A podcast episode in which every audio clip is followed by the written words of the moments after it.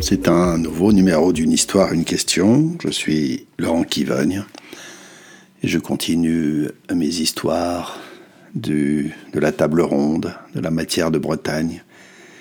Et nous parlons aujourd'hui de Lancelot, Lancelot né Galade. Euh, nous nous transportons aux confins de la Bretagne armoricaine et de la Gaule, et pas loin de l'actuelle Bourges où il y a un royaume dont le roi, Ban de Benoïc, est un homme très âgé. Il a épousé une femme beaucoup plus jeune que lui, et il a un jeune fils, Lancelot. Lancelot, qui est né Galade, mais qu'on appelle Lancelot. Nous verrons ça plus tard. Euh, faisons un peu d'histoire la terre voisine du royaume de Ban est appelée la terre déserte.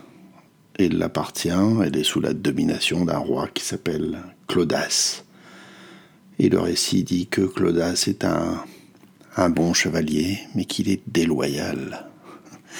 Et il est déloyal parce que il s'est soumis au roi de Gaule et non à Aramon, euh, qui est le suzerain de ces régions-là et qui, lui, et sous la tutelle du roi de Bretagne, Uther Pendragon à l'époque. Nous sommes revenus un peu en arrière. Comme Claudas refuse de faire allégeance, eh bien, Aramon lui déclare la guerre. Mais Claudas appelle le roi de Gaule à la rescousse et Aramon subit de lourdes pertes. Il décide donc d'aller chercher l'aide d'Uther Pendragon, qui débarque avec toutes ses troupes et qui ravage la terre de Clodas. Le temps passe et Uther Pendragon euh, meurt, comme on l'a raconté. Arthur prend sa place. Il doit faire face à, à la rébellion d'un certain nombre de ses vassaux et Clodas notamment profite de ce moment pour, avec l'aide des Romains, euh, puisqu'à l'époque, la Gaule a fait euh, allégeance à Rome. Les rois sont élus, nous dit-on. Et avec l'aide des Romains, eh bien, reprend sa terre, puis déclare la guerre à Ban et assiège son château. Et nous voilà dans cette nuit de siège où Ban décide d'aller chercher à son tour de l'aide. Il va chercher l'aide d'Arthur, il se réveille euh, au milieu de la nuit. La situation lui pèse et pèse sur son cœur. Il se réveille et les voilà bientôt partis. Les voilà, c'est-à-dire euh, son épouse, un serviteur, leur fils et lui-même. Ils s'en vont par un petit pont de bois derrière le château qui traverse une rivière. Il n'y a pas de siège de ce côté-là, parce qu'il y a non seulement un tertre plein de creux et de bosses, mais aussi un marais impraticable. Un marais traversé seulement par une, une étroite bande de terre. Et c'est par là que s'en vont le roi, son épouse, son fils, et le serviteur, serviteur qui porte devant lui l'enfant, et qui pousse devant lui une bête de somme qui porte des joyaux, qui porte de la nourriture et qui porte l'épée du roi. Le roi ferme la marche, voûté sur son grand palefroid, une cape de pluie agrafée. Il est en aubert. Ils font comme cela quelques lieues ils sortent enfin du marais, c'est encore la nuit, et ils arrivent au petit matin dans une forêt. La plus belle forêt, nous dit le récit, qu'on puisse trouver en Gaule et en Bretagne armoricaine. La plus belle forêt de cette taille, c'est une petite forêt. Et au creux de cette forêt, il y a un lac, un lac qu'on appelle le lac de Diane, en hommage à cette reine de Sicile, conté par Virgile et qui aimait tant les plaisirs de la chasse. Ils descendent de cheval dans une clairière qui jouxte le lac. Et au bord de cette clairière, il y a un tertre au sommet duquel on émerge de la forêt et on voit le château. Le roi décide que on ne s'en ira pas avant qu'il fasse complètement jour. Et il décide aussi de jeter un dernier regard à son château qu'il a quitté et laissé à la garde de son sénéchal. Le jour se lève, le roi monte au sommet du tertre et il voit bientôt les murailles blanchir sous le soleil levant.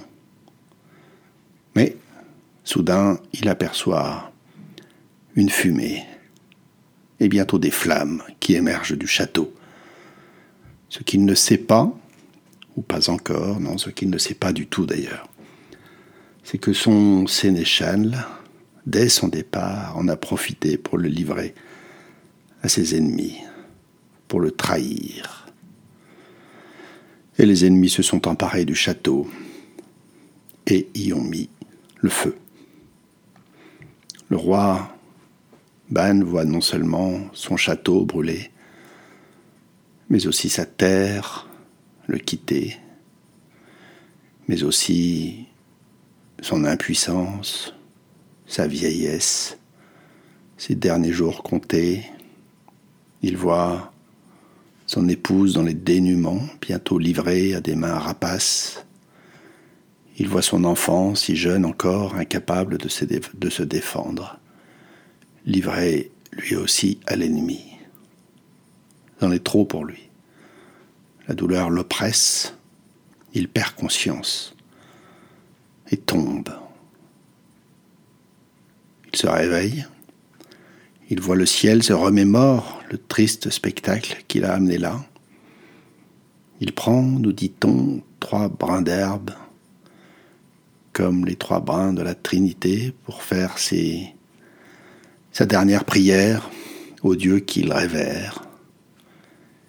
Il lui demande de protéger son épouse, son fils, et il rend l'âme.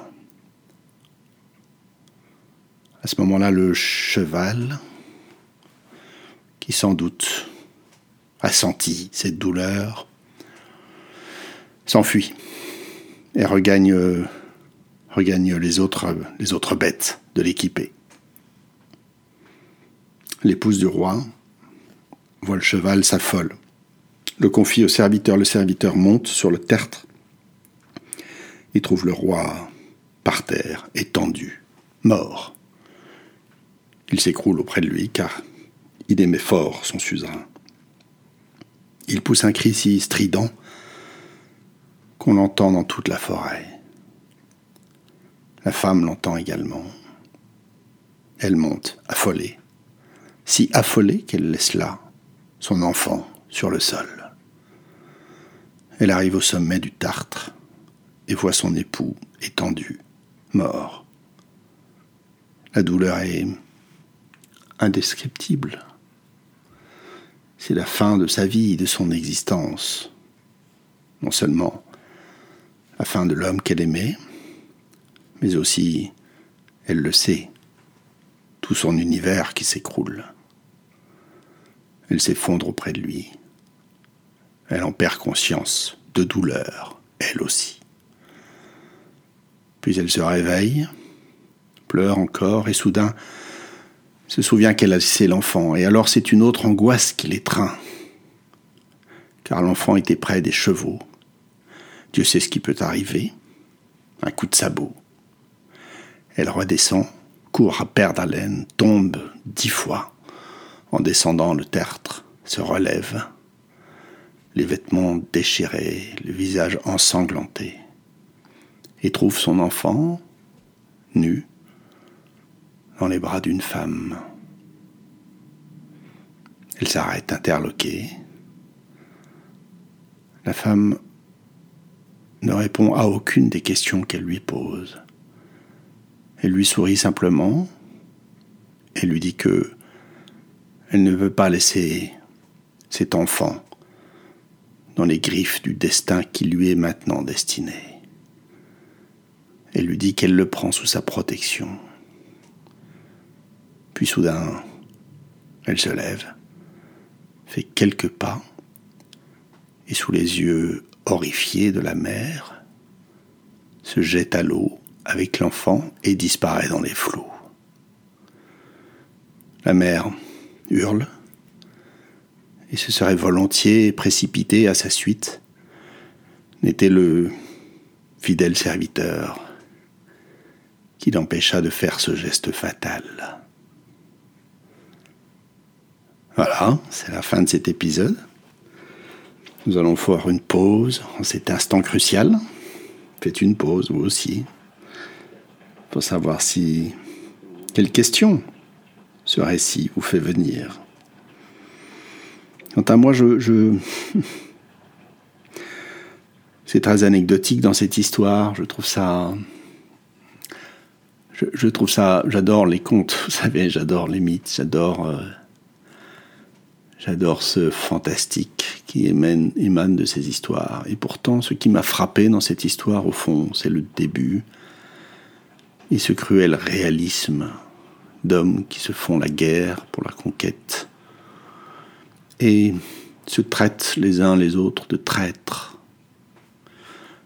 Il est vrai que quand on dit chevalier, on imagine, en tout cas moi j'imagine, mais je ne suis pas le seul sans doute, un être qui obéit à de hautes valeurs morales,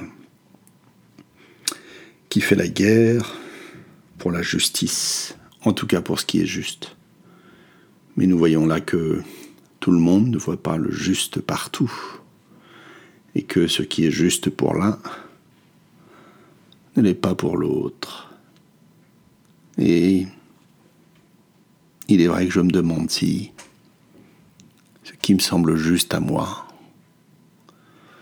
je me demande si ça n'est pas parfois l'injuste de l'autre.